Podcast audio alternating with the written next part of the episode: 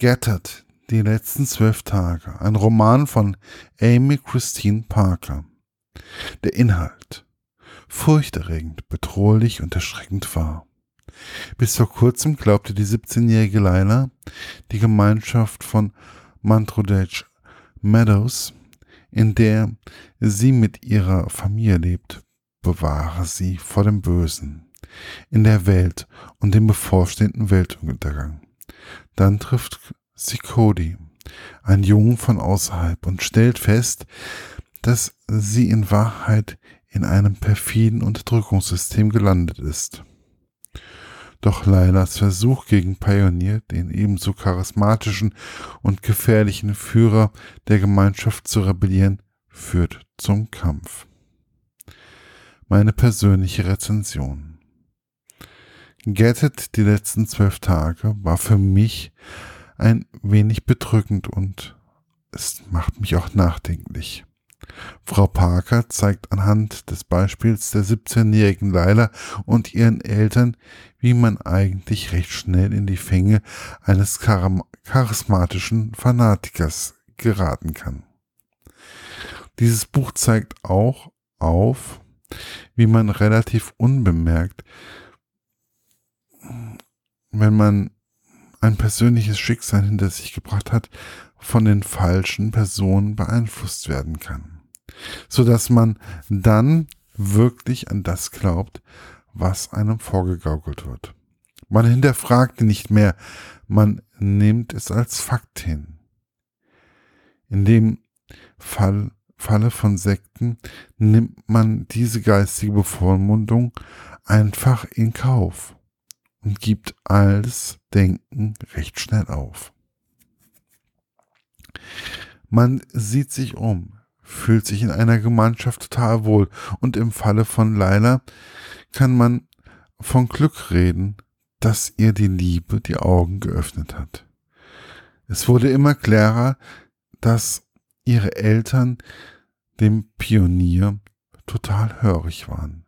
Welche Eltern würden zusehen, wenn ein anderer Mensch ihre eigene Tochter praktisch foltert?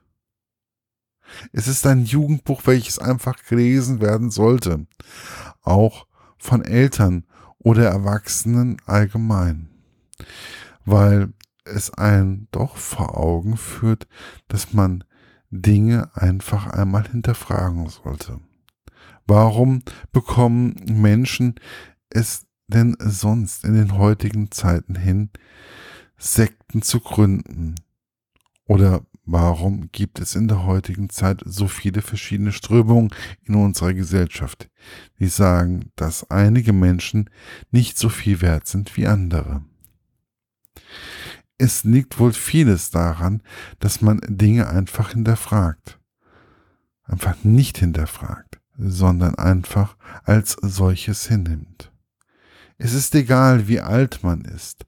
Man sollte einfach bestimmte Dinge in unserer Gemeinschaft hinterfragen und vielleicht einfach einmal mit dem anderen reden, anstatt einfach vor dem PC zu sitzen oder vor dem Handy. Wenn wir es wieder lernen, mehr aufeinander zu achten und auf unsere innere Stimme zu hören, dann haben Sektenführer oder andere extreme Strömungen in unserer Gesellschaft weniger Chancen, sich auf uns ein, einzuwirken. Dies sind alles Dinge, die wir von Laila und ihren 17 Jahren lernen können. Sie ist aufgestanden, hat sich gegen die Welt, die sie umgeben hat, aufgelehnt, hat reflektiert, Sie war in diesem Buch ein Rebell. Lasst uns einfach auch Dinge, die unser Umfeld gut findet, auch mal hinterfragen. Ich denke auch, dass dieses Buch Literatur für Schulen sein könnte. Es ist nicht kompliziert geschrieben, aber es regt trotzdem zum Nachdenken an. Und dies sollten wir einfach wieder lernen. Das ist meine persönliche Meinung.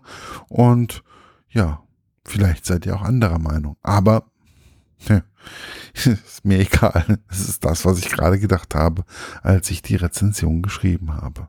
Viel Spaß beim Lesen wünscht euch euer Markus von literaturlaunch.eu.